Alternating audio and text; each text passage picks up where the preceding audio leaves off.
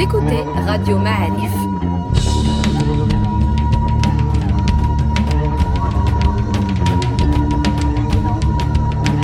Le podcast Histoire.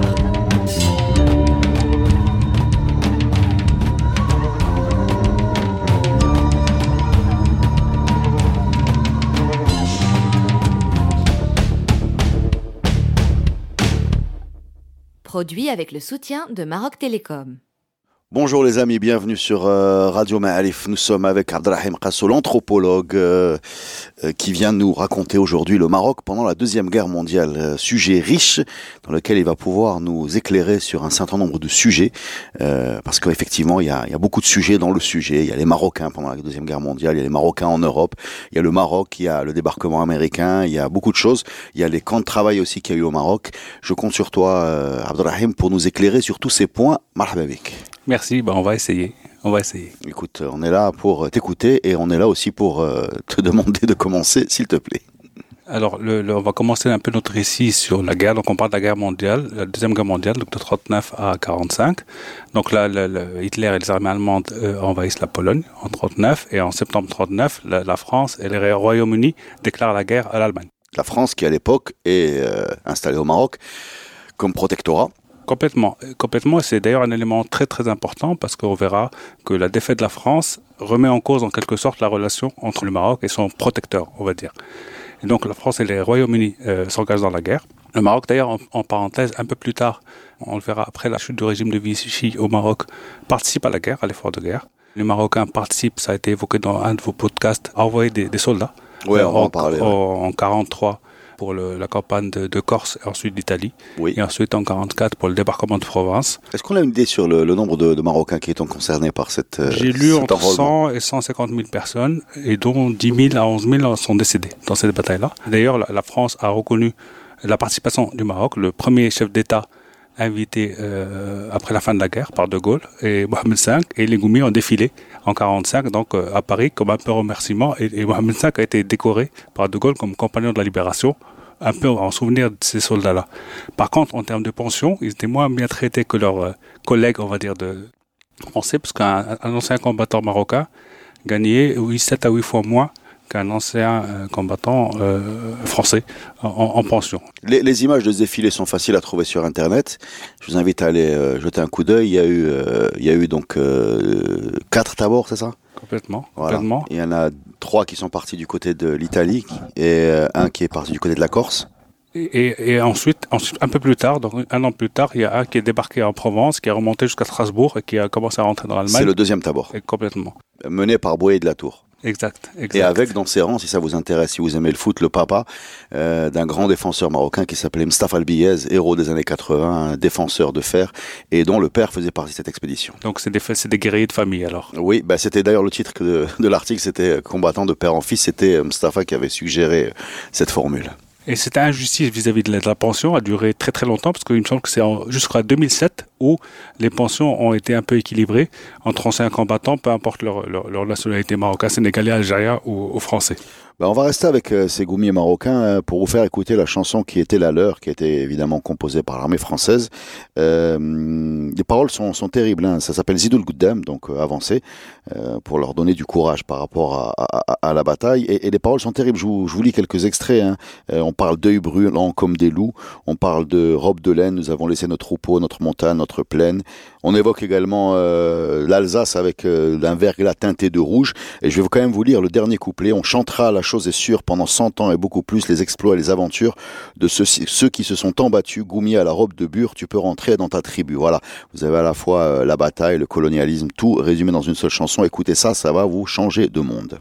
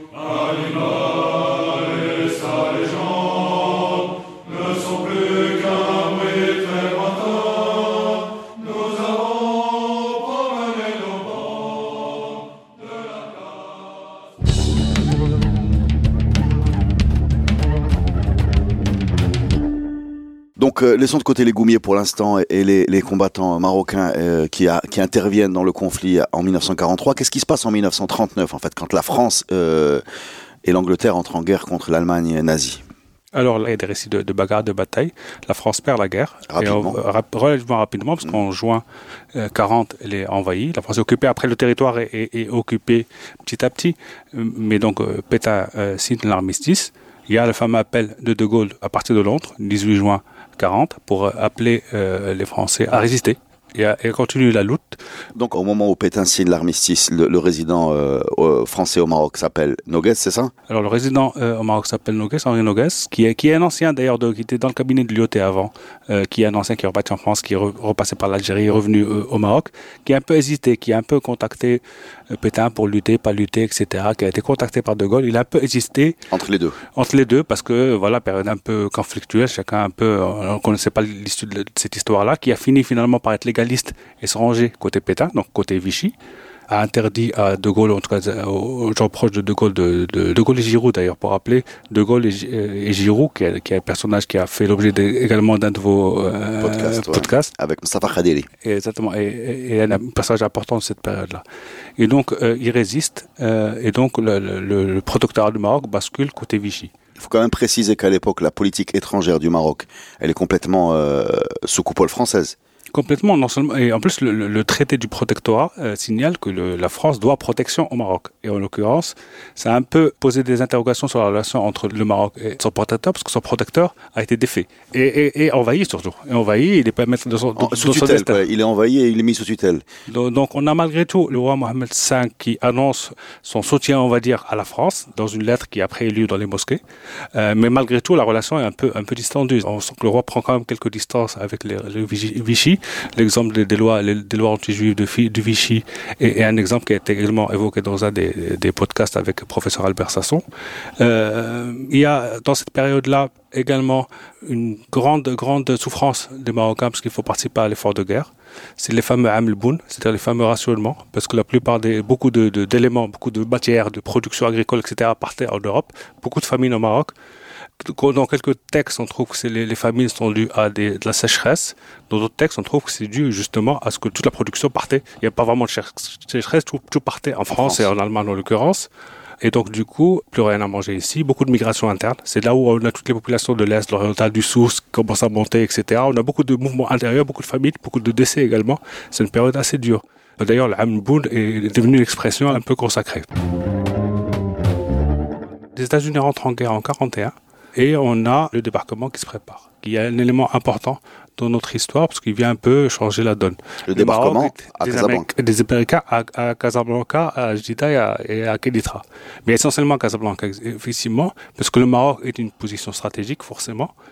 Et euh, on a les armées américaines qui débarquent donc en novembre 42. La France résiste, il y a quelques batailles. Donc Nogues résiste. Euh, les batailles durent pas plus de 3-4 jours parce que quand même la, force de frappe américaine est, conséquente. Nogues se déplace à Fès, reste résident, mais quitte Rabat, se déplace à Fès, demande à Mohamed V le suivre, Mohamed V reste à Rabat. Et donc on a cette, période un peu, ce qu'il faut comprendre, c'est que c'est une période un peu trouble, un peu compliquée. Les, les gens se positionnent. Dans le nord, c'est intéressant parce que la déclaration de la guerre, l'Espagne de Franco, même s'il n'est pas complètement rentrée euh, dans la guerre, elle est quand même plutôt pro-Hitler. Elle envahit Tanger. L'armée espagnole envahit Tanger en 40, il me semble. Et il y a un consulat allemand avec le drapeau de Troisième Reich à Tanger euh, à cette période-là. L'Espagne ne quitte Tanger qu'en 45, à la fin de la guerre. Donc on a les Américains qui débarquent, novembre 42. La, la, fameuse conférence d'Anfa qui se tient en janvier 43, donc à Casablanca. Cette conférence voulue par Roosevelt, où a participé Roosevelt et Churchill, Staline a été invité à décliner. Et donc, c'était vraiment une conférence importante pour un peu, euh, voilà, discuter de l'issue de la guerre, comment continuer. La stratégie de, de, contrecarrer euh, l'Allemagne, quoi. Complètement. Et donc, les Français ont quand même été invités même s'ils n'ont pas forcément participé à toutes les discussions, ont quand même été invités. Donc De Gaulle. Elle s'est tenue où cette conférence Elle s'est tenue sur la colline d'Anfa, en partie à l'hôtel d'Anfa, un hôtel qui n'existe plus, et en partie dans une villa Saada, une villa qui s'appelle Villa Saada, qui existe encore. Roosevelt étant, avait un problème pour se déplacer, il avait besoin de, quelque chose de plein pied. Et donc on a la fameuse photo célèbre de De Gaulle, Churchill, Giraud et Mohamed V sont assis dans un jardin. Est prise dans une villa qui existe encore à, à Anfa. Euh, D'ailleurs, quand il y a quelques, il y a eu le petit-fils de Roosevelt qui est venu à Casa il y a 3-4 ans, qui a vis- revisité la, euh, la villa. Est-ce qu'elle est sur l'avenue euh, des Nations Unies, non, l'avenue Elle est, Roosevelt un peu, non, elle est un peu à l'intérieur. Non, elle est pas sur le Roosevelt. Elle est pas à l'intérieur, mais elle est plutôt facile à trouver. Elle, est- elle est toujours gérée par le consulat des États-Unis qui organise de temps en temps quelques événements qu'il a fait visiter à des, à des personnalités. Donc le- le- les, Américains débarquent, le, Maroc en fait euh, change de camp, passe de vichiste à, on peut dire, de Gaulle. Alors, les, Français du Maroc sont plutôt divisés parce qu'il y a, des légalistes. On est 42, 43, le- l'issue de la guerre, même si les Américains poussent, euh, il y a quand même des gens qui restent légalistes, d'autres qui sont plutôt proches de, de Gaulle. Il y a la bataille de Gaulle, Giraud qui, qui, qui fait un peu, qui euh, chacun, de Gaulle a la réputation d'être l'homme des Anglais. Et donc les deux sont coprésidents du comité de la, je sais plus comment il s'appelle, de libération euh, français. On a par contre un vrai bouffée d'air frais pour les Marocains, parce que les Américains débarquent, ils débarquent avec beaucoup de, de produits, beaucoup de, il y a, il y a beaucoup de, de- voilà, il y a beaucoup d'éléments qui sont développés, il y a de l'argent qui, qui arrive, il y a un peu la fête, il y a un peu, un disons qu'il y a un petit peu d'air frais. C'est-à-dire qu'ils arrivent avec leur univers culturel, c'est-à-dire euh, mais également avec de la bouffe, avec de l'eau, avec du coca, avec des, des chewing-gums, avec des, des choses un peu. C'est moins, c'est un peu moins le rationnement. En tout cas pour les villes où ils sont. Je parle pas de tout le pays. est-ce que c'est le, est-ce que c'est à cette période-là que fait référence Hossein Slaoui dans sa chanson euh, Kaman Bye Bye, complètement, ça, complètement. Mais il y a également d'autres textes qui parlent de ça. Mais il y a vraiment un avant et après. Euh, débarquement, et on le sent dans la vie, dans l'architecture, dans la culture, etc. Il y a vraiment un, Mais ils arrivent à combien les Américains puisqu'ils ont un impact comme ça Il y a, c'est l'armée, c'est l'armée, mais c'est également une base arrière pour préparer le débarquement en, Europe, en Provence. Donc c'est également, il y a, il les, bases américaines, même si l'accord est fait après, commencent à, se positionner à ce moment-là. Il y a notre ami, euh, notre ami Nogues qui est toujours à Fès, donc 43, qui est viré, on va dire, en tout cas qui a relevé ses fonctions par De Gaulle en mars ou avril 43. Il part au Portugal. Il est remplacé par un Gabriel Puot qui était euh, au Liban, en tout cas dans le Levant, qui est quelqu'un qui est plutôt la poignée, parce que euh, dans ce contexte-là, euh, d'une France un peu défaite, euh, mais malgré tout euh, encore un peu là, des Américains qui donnent l'espoir, qui se sentent que les- ces pays, après la guerre, pourraient avoir euh, droit à plus de, à leur liberté, en tout cas à leur indépendance, en tout cas à une, détermination à être maître de leur destin. Et en gros, les, Américains disent à demi-mot, on va vous aider à retrouver votre liberté, mais pas maintenant, il y a la guerre, on va pas continuer, refragiliser la France encore plus. Je ne sais pas si je me trompe, mais j'ai cru, parce qu'aujourd'hui les, archives de, la diplomatie américaine sont, ouvertes, et un, texte de Roosevelt qui se demandait pourquoi les Marocains euh, étaient sous domination française. Il y a, quelque chose comme ça qui, traîne dans, ces câbles. Il y a, même un texte, je ne sais pas après, euh, je le dis au conditionnel, où euh, Mohamed V aurait suggéré que la tutelle française soit remplacée par une espèce de tutelle anglo-américaine et avec les Français pour un peu euh, élargir le champ dans, en perspective d'avoir plus de, de liberté après, après la guerre. Tout ça encourage un peu à des mouvements nationalistes. On a les premiers mouvements, les premiers partis politiques. On est, euh, déjà, les premiers partis politiques datent de 36-37. Torres, dans le Nord, euh, crée son parti en 36, en 1936, le parti de la Réforme.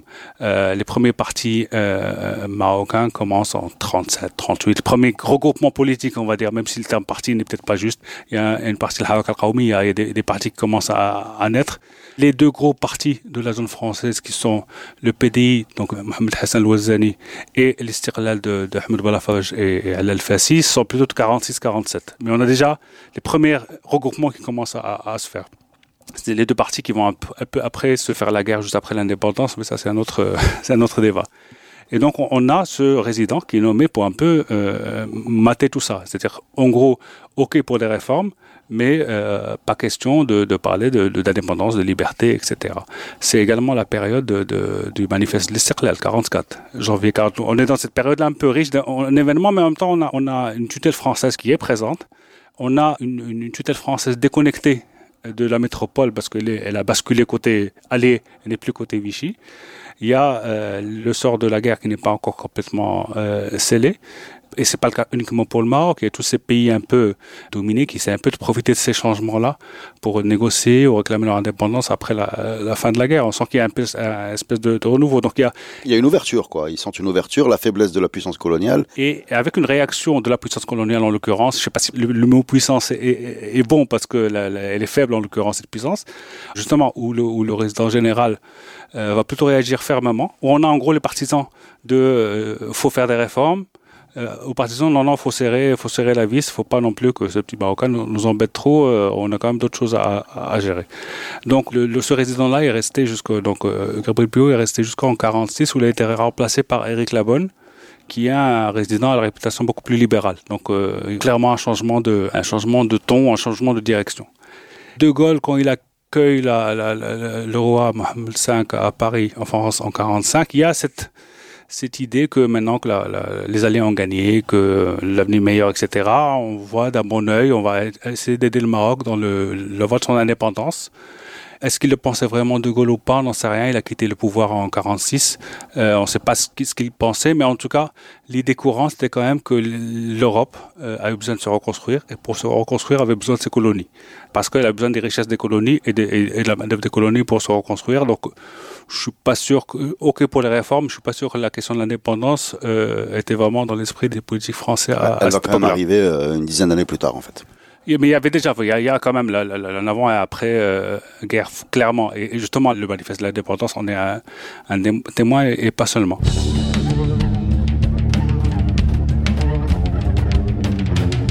Le cas de l'Espagne est, intéressant euh, quand même à évoquer parce que l'Espagne a évidemment une position super stratégique de part et d'autre du Détroit. Donc euh, il y a quand même un, un intérêt de et des alliés pour que l'Espagne reste neutre et de, de l'Allemagne, des forces de l'Axe, pour que l'Espagne euh, bascule clairement euh, côté force de l'Axe, côté Hitler. Il y a euh, Franco qui tergiverse un peu, parce qu'il sort quand même de trois ans de guerre civile, 39-40, la guerre de 36. L'Espagne n'est pas non plus en, en, top forme, en top forme, puis quand même pauvre une armée plutôt déglinguée. Donc, il est plutôt d'une neutralité bienveillante vers l'Allemagne. Il facilite beaucoup le passage, il facilite, etc. Il, y a, il négocie des choses. Il y a une rencontre avérée entre Franco et Hitler à Hendaye en 40. Donc il y a des choses qui se négocient. L'Espagne voudrait souhaiter s'étendre et annexer Agadir à partir de Sidi Ifni et annexer Oran à partir de Mlilian, Nador, etc., le nord. Donc étaler ces, ces territoires il y aurait eu un désaccord de, de, Hitler qui souhaitait pas armer, qui souhaitait, ok pour l'expansion politique, euh, etc., mais pas pour forcément euh, donner un pouvoir à ces armées à la fois italiennes et, et espagnoles. D'ailleurs, l'armée italienne, pareil, n'était pas d'une très grande puissance de feu, alors qu'elle aurait pu très bien être aidée par l'Allemagne de manière beaucoup plus forte. Donc j'ai l'impression que Hitler faisait moyennement confiance à, à Franco, était intéressé parce qu'il avait cette position, et à Mussolini, exactement, mais il était intéressé par cette position dominante de, sur le détroit, etc. Il y a également une phase importante de propagande de part et d'autre, parce qu'il y a malgré tout une propagande allemande euh, qui est en train de dire voilà euh, les Américains qui, qui, débarquent, qui vont vous envahir, c'est les Juifs qui vous qui vous envahissent. Euh, là, nous, nous, on, on, a battu, on a battu les Français qui sont vos occupants parce que vous vous offrez la liberté, etc. Il y a quand même dans beaucoup de propagande. Cette propagande, elle est sous quelle forme en fait? C'est de la radio, des tracts, radio et des, et, des, journaux, et des, et des journaux. Et, et c'est encore une fois des choses qui ne sont pas uniquement propres au Maroc, on retrouve dans d'autres pays d'Afrique du Nord, et avec des leaders politiques qui est joué sur la vu du Maroc sans vouloir être, euh, euh, faut pas être forcément anachronique, euh, vu du Maroc, euh, c'est une, une bagarre plutôt européenne, c'est une guerre plutôt européenne. Les Marocains voyaient leur intérêt. C'est la question que je voulais te poser, c'est-à-dire euh, le, le, Marocain en fait, euh, que ce soit l'élite ou le, le, le, Marocain moins privilégié. Quel regard il avait sur ce conflit Il a été frappé dans son, j'ai envie de dire, dans son, dans son assiette, dans son, dans son mode de vie par par des privations liées à l'effort de guerre français, enfin l'effort. Voilà. Il a été ensuite euh, frappé dans, dans, dans, sa famille par, euh, par des soldats qui sont partis combattre en, en, en Europe. Mais, mais au-delà de ça, quel regard il avait sur ce conflit, euh, à part plus de souffrance? Est-ce qu'il avait une, une, un camp? Est-ce qu'il était spectateur? Est-ce qu'il était neutre? Est-ce qu'il attendait de voir ce qu'il allait se passer? Est-ce que je te pose la question pour les élites et pour les, les gens euh, ordinaires comme euh, les gens ordinaires, je pense que tu as, bien résumé, c'est quelque chose qui les, qui les dépassait. C'était une période évidemment de souffrance euh, très très dure. Euh, ça dépend des endroits. Les gens qui étaient à, à Kaza, à Kenitra, à Guédir, etc., étaient peut-être un peu mieux que des gens qui étaient plus à l'intérieur. Mais, mais c'est clairement une période euh, difficile. Les déplacements sont très difficiles. Euh, on se déplace plus, on, on communique euh, beaucoup moins. Il y a beaucoup de réquisitions de minerais, de produits agricoles, etc. Les Allemands étaient très intéressés par les, pro les produits marocains qui pouvaient servir à faire des explosifs, notamment les phosphates. Et le Maroc est un gros producteur, le manganèse, etc. Et le Maroc avait des, ces mines-là. Donc euh, c'est également pour ça, Ça, que ça. c'était la, la période avant débarquement américain. C'est période avant débarquement, même, même après, parce que les Américains ont débarqué, mais les Américains n'étaient pas. C'était encore le résident général qui gérait. Les Américains n'étaient pas là pour occuper le pays. Ils étaient, pas, étaient là pour faire une base arrière à partir du Maroc pour aller sur l'Europe. Donc ils n'ont jamais maîtrisé, ils ont- n'ont pas maîtrisé l'espace marocain. Ils n'ont pas essayé de maîtriser. Ils auraient, ils auraient voulu, ils l'auraient fait. Ils n'ont pas essayé de maîtriser. D'ailleurs, ils ont débarqué en novembre 42. Nogues est resté là jusqu'en mars ou avril 43, alors qu'il était vigiste. retranché à Fès. À partir de Fès, ouais. D'accord. Donc, donc il n'y avait pas il y, cette. y y y a eu un moment de, de pouvoir y un français moment au donné Maroc. de, de, Je parle, de, mode- de- de- je parle pas du nord espagnol, hein. je parle vraiment de, du, Maroc français, du y Maroc sous donné, une co- on français. va dire une cohabitation. Euh, Une cohabitation avec l'armée qui gère, avec une période un peu, un peu compliquée. On ne sait pas qui administre vraiment, parce qu'on est quand même dans une période de guerre où c'est, où c'est, c'est C'est compliqué. très compliqué à, à suivre ça. Et sur, euh, mais c'est pour ça que c'est intéressant. Oui, non, mais j'imagine les, les sur- gens. sur- sur l'élite, pour l'élite, pour l'essentiel, ils n'étaient pas franchement concernés par, par cette guerre-là. Euh, au sens où faut choisir un camp. Ils, ils étaient plutôt, en tout cas pour les nationalistes, plutôt contents que la France ait été, était rétamée, parce que ça calme un peu les, les, les- les velléités de, de- de domination. Oui, et puis tu peux en profiter. Surtout le rapport, le rapport à la- de la France au Maroc était le rapport de domination. Le rapport de l'Espagne au Maroc était le rapport d'un pays euh, pauvre à un pays peut-être un petit peu moins pauvre, mais pas si riche que ça. Donc le rapport est, au, au colonisé, le, Nord était contrôlé militairement, euh, mais la colonisation est quand même assez différente. Il y, a pas cette, il y avait un peu moins cette arrogance qu'on pouvait ressentir dans les zones, la zone française où on avait vraiment, dans les années 20-30, une puissance qui dominait, qui décidait, etc. Là, cette approche est quand même un peu, un peu différente. Et donc, euh, l'issue de la guerre n'était pas forcément connue. 40, 41, 42, l'issue de la guerre n'était pas forcément connue. La, communication n'est pas celle de maintenant. La propagande étant ce qu'elle est. À la limite, le, ce qui est évident, c'est qu'à un moment donné, tout le monde s'est rallié au camp américain, allé plutôt américain, parce que euh, il y avait cet engagement entre guillemets de Roosevelt d'aider les peuples à s'émanciper, etc. euh, qui était peut-être un petit peu plus, plus crédible, parce que les États-Unis étaient loin, ne cherchaient pas forcément à, à occuper un Et territoire, puis n'était pas une, une puissance coloniale. n'étaient pas forcément connus, en tout cas pour être plus coloniaux. Ils sont coloni- coloniaux dans une autre, Un une autre type de- manière, un autre d'une type de manière- colonisation, manière plus subtile. Euh, d'une manière plus subtile. Parle-moi des, des, des camps de travail. Apparemment, il y a eu des camps de travail au Maroc ou des, je sais, je sais même pas comment les appeler. Euh, dans un autre podcast, on nous a parlé d'un camp qui était du côté de Boarfa. Euh, Est-ce que tu peux nous en dire plus? Alors, pour un peu euh, resituer la question, l'armée en Europe, qui se battait contre Hitler, était en partie constituée d'engagés volontaires, qui étaient des engagés volontaires qui fuyaient l'avancement de l'armée allemande. Quand la- la- l'Allemagne occupe la Hollande, par exemple, ceux qui étaient contre, juifs ou pas forcément juifs, mais en tout cas ceux qui étaient contre, Oui, fuyaient, allaient en Belgique et engagés dans l'armée belge pour, pour se batailler, je schématise, contre les, les Allemands. Et après, ils vont passer en France, s'engager, etc. Et donc, il y a des dizaines de milliers de personnes qui sont comme ça engagées, euh, volontaires dans l'armée française. L'armée française ayant perdu la guerre en 40, ils se retrouvent avec ces, ces- Contingent. ce contingent qui pouvait plus revenir euh, à la maison et donc qui a été euh, mis en tout cas en partie sur dans ce qu'on appelle des groupes de travailleurs étrangers. Donc mis dans les colonies, en particulier au Maroc, pour un peu démobiliser entre guillemets, mais mis pour un peu euh, des tâches euh, de surveillance, des tâches euh, de construction, etc., etc. Et donc ces, ces groupes de travailleurs étaient gérés à partir d'Alger, sous la tutelle du ministre, du ministère de l'industrie ou, ou de la production industrielle, et donc qui, qui gérait un peu une espèce de contingent de, de main d'œuvre qui devait un peu être recyclé euh, dans le pays. Et ce type-là, en partie, qu'on va retrouver dans, dans ces camps de travail.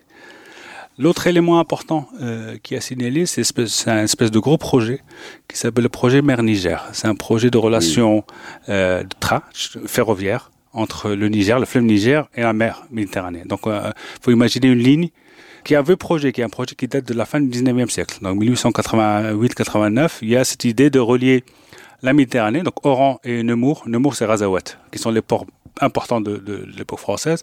Donc, sur un axe nord-sud, vers Gao, En Bamako. traversant le Sahara. Gao, exactement, Bamako, euh, et ensuite vers Dakar. Et donc, c'est presque 3000 km avec tout l'intérêt que ça pouvait euh, avoir. Donc, ils, ils ont, ça a commencé un petit peu. Les premiers bouts de ligne ont été réalisés entre 27 et 30 entre Oujda et Boafa, et ça s'est arrêté là. Et donc, pendant la, la, la France de Vichy au Maroc, on va dire, la- l'Allemagne avait besoin de récupérer des minerais, euh, du charbon, etc. Et donc cette ligne a été réactivée, ce projet a été réactivé, refinancé donc par la France de Vichy. Et donc il y a des pauvres types qui ont été mis dans des camps de travail pour poursuivre la ligne vers une zone de production qui est vers Bcha, qui s'appelle Knatsa, qui est une zone de production de charbon. Donc relier Knatsa vers Boafa, ensuite euh, Zarada et remonter vers, vers le nord et vers Nemours. Eh ben, je vous invite à écouter un podcast qui s'appelle François euh, de retour à Jalada, un podcast underground, où le François en question nous raconte l'histoire de son papa, qui est un républicain espagnol, qui a fui les troupes franquistes euh, depuis le port d'Alicante et qui a fini dans un camp de travail, donc avant la Deuxième Guerre mondiale, on est vers 37 ou quelque chose comme ça, et qui a, qui a travaillé dans, dans des chemins de fer, je pense. Alors, c'est euh, quand on se promène dans la région, les, les, les, chemins de fer encore là. Il y a encore des, des, espèces de gares fantômes. Je pense en particulier à une gare qui s'appelle Mengoub, qui est un petit bâtiment euh, cubiste années 40, très très joli, perdu au milieu de nulle part, parce qu'après maintenant il y, a, il y, a, une frontière. Et donc il y a euh, quelque chose comme comme euh, entre 6 et 8 000 personnes qui ont travaillé sur sur ces, ces champs-là, qui en fait qui travaillent de manière générale dans de la production à destination de, de l'Allemagne. Ça peut être la construction de chemin de fer parce qu'il fallait euh, acheminer les minerais. Ça peut être des mines, comme les, mines à côté de Boafa. Ça peut être à Endfla, où il s'agissait de construire un pont pour le chemin de fer. Ça peut être à Javada, où les mines de charbon, évidemment. Mais ça peut être un peu ailleurs au Maroc, où on a trouvé un camp à Etamma, à côté de Ouadzem, où c'est de la production de fer. Ou d'autres camps ailleurs de production de bois. Donc le principe, c'était des camps de travail qui était destiné à la production, soit de l'infrastructure, soit de la, de la, production, en général, qui était destiné à, à l'export. Beaucoup d'Espagnols, évidemment, les Espagnols euh, républicains, communistes, etc., qui s'étaient un peu retrouvés euh, perdus ici, ne pouvaient plus partir ni en Espagne, ni, ni Les Franco les a déchus de la nationalité en plus. Et euh, il y a également euh, le Maroc qui, à ce moment-là, a servi un peu de base de transit pour tous ces milliers de réfugiés européens qui passaient beaucoup par Casablanca pour repartir. La petite fille de Freud est passée par Casablanca. Euh, franchement, on a des photos de la petite fille de Freud sur la plage indienne. Euh, C'est-à-dire, excuse-moi, il faut m'expliquer. Il fuit quoi? Il fuit la guerre européenne et ils vont vers les États-Unis. Ils débarquent au Maroc. Ils ont des laissés-passer au compte-gouttes pour repartir aux États-Unis. Tout le monde ne, ne part pas. Ce sont des réfugiés de guerre. Ce sont des réfugiés de guerre en famille, beaucoup ne repartent pas. Donc ils sont, on a dénombré au Maroc une vingtaine de camps comme ça, qui sont pas forcément tous des camps de travail. Il y a un camp à côté de d'Esbourg qui est plus un camp de triage entre guillemets. Des familles vont être placées là, pas forcément enfermées, mais juste placées là un peu isolé, on va dire, le temps de savoir qui est qui, ouais, etc. Le mot horrible, c'est stocker, c'est ça en fait, c'est ça l'idée, c'est d'avoir des, des, des, gens qu'on ne sait pas où mettre en fait. Il faut un peu contrôler, voir qui est qui, est qui etc. Et donc la dureté des camps est différente selon le profil, on va dire, du client.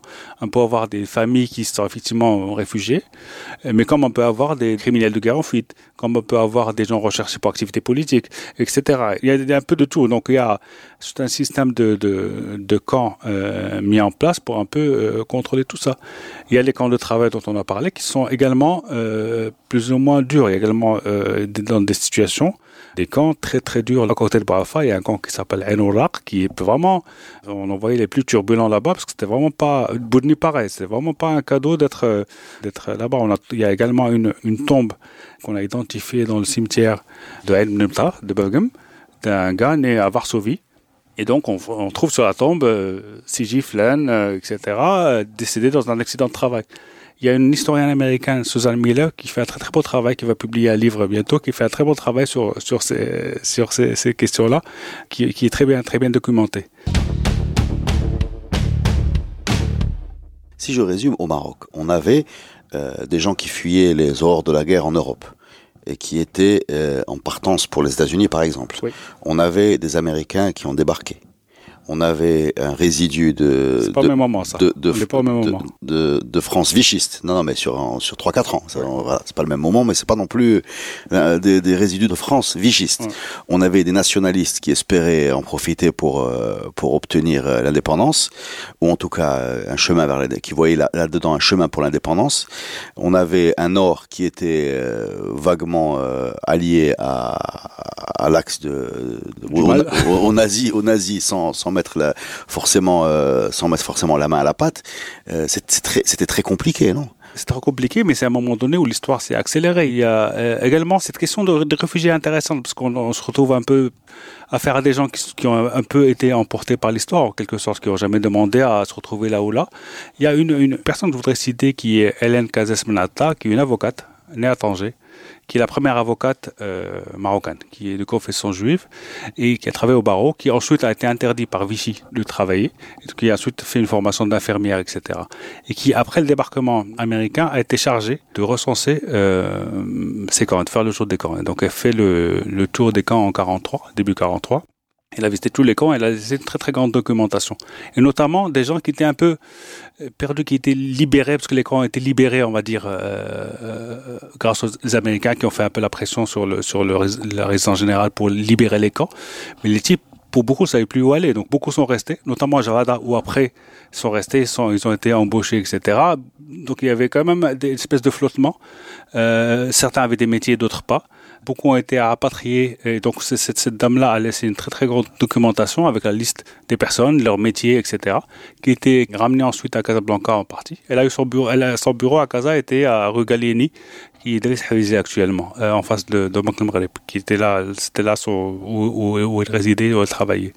Elle a installé les gens provisoirement à Luna Park, qui existe encore, à côté de Beaulieu, donc sur Ainsba, qui était un espèce d'auberge, on va dire, et, d'autres endroits, et qui leur trouvait des situations le, temps de s'installer ou de rester ailleurs. Donc on a beaucoup de parcours individuels, et on a beaucoup de récits de gens qui sont partis, qui ont laissé soit des croquis des camps, soit des histoires sur ces camps-là. Donc c'est une, une, histoire plutôt euh, pas mal documentée un peu de cette période-là, où on a un pays qui n'est pas forcément en, en top forme d'un point de vue euh, économique, qui reçoit énormément de réfugiés, plus que ce qu'il a la capacité de gérer et d'accueillir, donc il subit ça.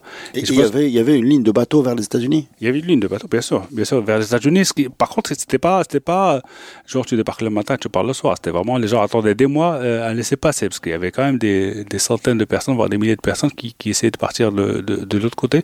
Tout le monde n'est pas délivré par les Américains, donc Pas les Américains et les Français parce que les Français contrôlaient euh, s'il n'y avait pas dans, dans, le lot des, des gens les recherchés. avec les Alliés. Bien sûr. Puisque Noguès n'était pas sur les ports. Exact.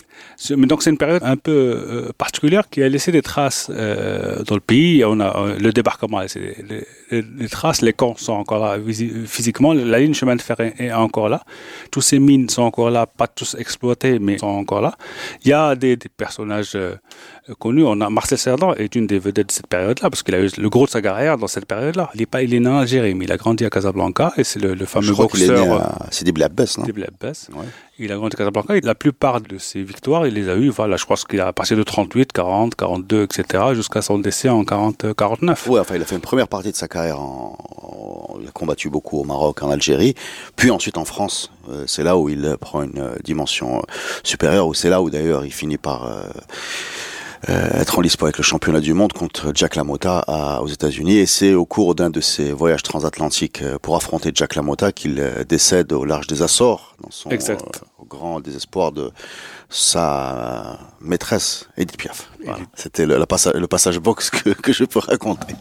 Et sur, le autre, autre personnage de, de cette époque-là, c'est l'Arabie Ibn pour quand même finir sur note footballistique, qui est quand même euh, la vedette de l'USM de l'époque, qui part à l'Olympique de Marseille Euh, en 37-38 il me semble, qui est quand même la star euh, du foot qu'il est en train de devenir, mais qui peut plus jouer au foot pendant la guerre, qui revient à Casa et pendant la guerre parce qu'il n'est pas il est pas français, il n'a pas été appelé sur le drapeau, qui, qui revient à, à l'USM, il a commencé à l'idéal à Benbach, avant de repartir après la guerre au Stade Français, ensuite à l'Atlético avec avec la, le succès qu'on qu lui connaît. Donc il, euh... et il a eu, je, je pense, quelques sélections françaises à Benbach. Bien sûr, bien sûr, bien sûr. Il a, il a eu beaucoup de sélections françaises, dans les sélections de, de, de l'Afrique du Nord également. Donc c'est une, une des stars, on va dire, de cette période-là, parce qu'il n'y a pas que du, du négatif, il y a également ces, ces éléments-là. Sur le foot, pour continuer sur le foot, il n'y a pas de championnat pendant cette période-là de guerre.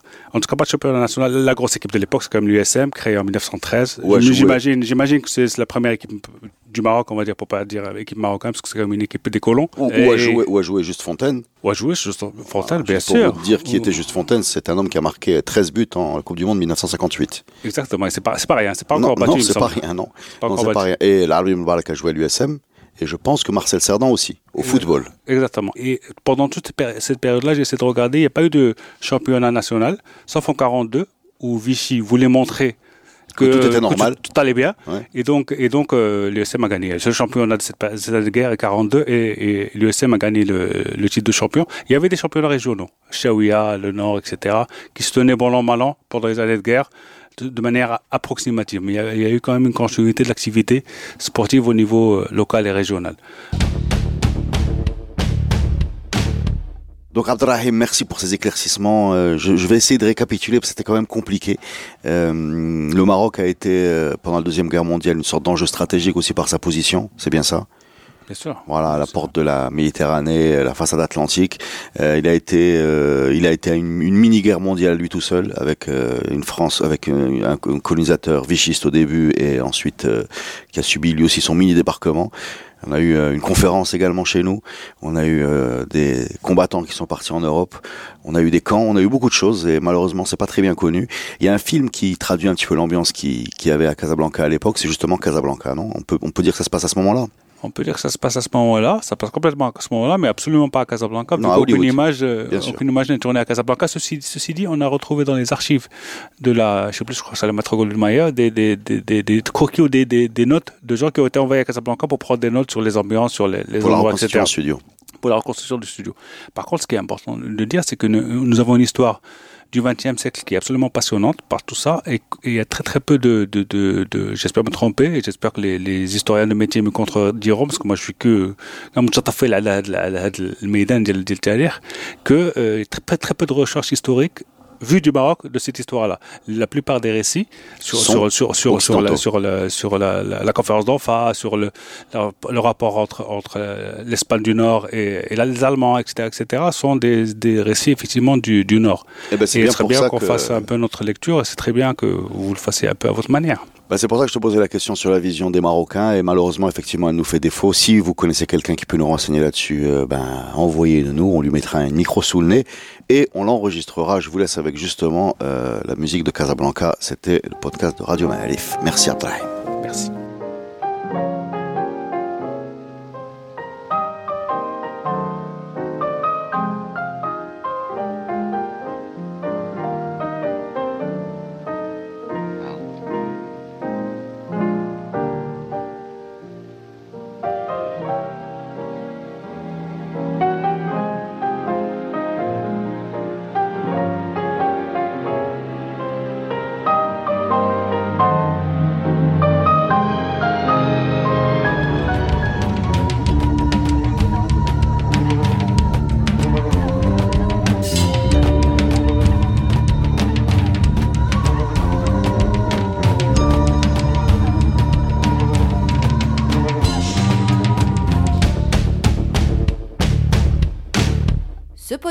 Est produit avec le soutien de Maroc Télécom. Maroc Télécom, un monde nouveau vous appelle.